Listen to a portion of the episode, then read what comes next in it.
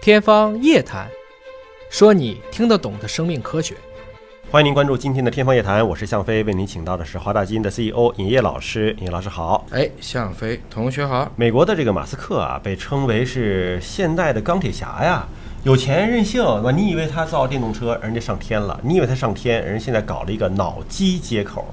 这脑机接口，我们印象当中最早应该就是在两千年时候的这个《骇客帝国》，嗯，整一个大钢锥一样的东西，对扎到这个后脑神经里边去，对啊。那么马斯克这是要干嘛呀？这是？ 《骇客帝国》那个是在于你身体没动、啊，我就是通过遥控你的脑电波，让你感受到你好像在干啥，在虚拟世界一样，是这样子的吧？嗯啊。马斯克呢，其实我们称之为这是一个碳硅结合，嗯，碳是因为我们活着的人都是以 DNA 为基础的，是嗯碳链的，对吧？而这个计算机更多的是以硅基为接口的，当然现在有人说叫碳硅铁，嗯那就有一个铁就可以做成钢了嘛，嗯那就变成钢铁侠了。嗯那马斯克其实是想做成，不是说就用脑电波去控制你，而是希望能够通过你大脑的一部分的智能化的一些想法，把它转化成某一种信号，嗯，可以跟外界的一些智能设备互动，比如说可以跟手机互动。这个太神奇了 啊！就是直接拿手机可以操控，它呢是有核心的三个部件，一个部件呢就是线。嗯啊，就是我们想象电影当中的对那个这个长长的一条线啊，然后它要扎到这个脑子里边去的。对啊，第二个核心部件呢是缝线的机器，嗯就是你这个线，它其实是要比头发丝还细的线，细多了，对吧？啊它要能够扎入到你的这个大脑当中去，嗯那所以就很像缝纫机，而且不是一根线，对啊，有好几根线要扎进去。那么第三个部件呢，就是一个定制的芯片，它要能够来读取、清理，包括放大来自大脑的信号。对就它得把你的大脑的这个生物的电信号，对通过这个线传出来之后，它能够给解释出来、解读出来。是这样子。整体来讲呢，我们还是要去普及一下这个亮钢。嗯什么叫亮钢呢？就是我们一般的人，我们大部分接触的亮钢，就是你平时能看得见、听得见的。嗯，我们就以视觉为例啊，一般一个人因为大概就是从一米五到两米五这个范嗯围，我绝大部分人成人啊其实是超不过这个范围的。那么我们一般肉眼能见的最小的东西，现在就是说针尖儿那么小，针尖儿，嗯针尖儿呢大概就是零点一个毫米，嗯，大概就是一百微米。一个卵子的大小。一个不成熟卵子的大小嗯啊，成熟的是零点二。那么一个头发丝儿的直径是多少呢？一个头发丝儿的直径实际上是在七十五个微米，哦，那比针尖儿还大呢。针尖儿是一百个微米，哦哦零哦点一毫米哦嘛哦，就差不多头发丝儿的直径和一个针尖儿差不多。嗯但是你刚才说的那根线，其实只有四到六个微米，嗯，也就是说是头发丝儿的十五分之一。那几乎就是肉眼不可见了。啊，肉眼是看不见嗯的。那么只有用到这种亮光的东西，其实才有可能在我给你进行缝纫的时候，对你目前的这些气质不会造成很大的损伤。嗯对大脑的组织，而我们也知道呢，其实今天比如说下一代手机发布了，嗯我们经常听说七纳米工艺。嗯什么叫七纳米工艺呢？是说它现在这个光刻机的这个分辨率是达到了这个七纳米。我们几年前都是用，比如说四十五纳米、二十二纳米这样一点一点的，现在已经到了七纳米。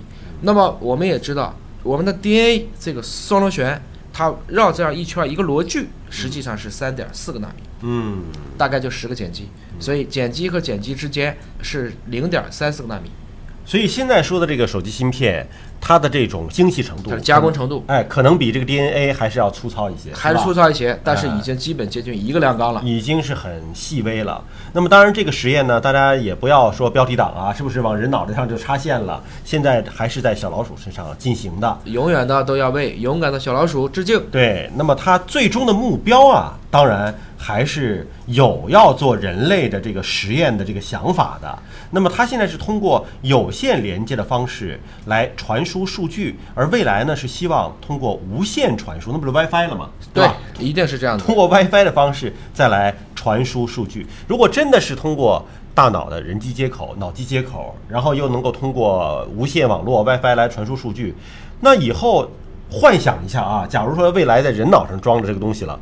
那不都变成三体星人了吗？没有秘密，对吧？我想了个什么，WiFi 一连接，你立刻知道我想了什么了，不用语言交流了呀。包括知识的传递。说我整一本这个大百科全书，夸叽用 WiFi 信号传你大脑里边我了。们以前聊是要有记忆面包啊，嗯现在就直接植个芯片儿啊。对呀你看它这个设计的是有几个是在里面的，耳朵后面挂一个。嗯，这个过程中，实际上它是要求外面那个壳是越硬越好，嗯能植入，对吧？防止损伤。里面那个探头或者说那根这个线 sensor 探测器、感测器，它应该是越软越小、越灵活越好。嗯，不管怎么讲呢，这个是一个很大胆的设想了。很多网友评论哈，说马斯克可能不是世界上最理智、最负责任的人，但他确实搞了不少很酷的概念和产品。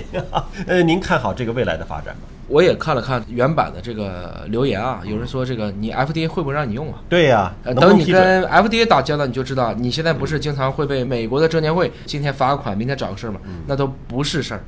也就是说，人工智能这一天真的快到来了，我们做好准备了吗？嗯如果说这个东西可以被 hack in 怎么办？嗯，你的意识可以被别人控制了怎么办？你还是不是代表你这个生物学意义上的人在执行你自己的一些想法和目标？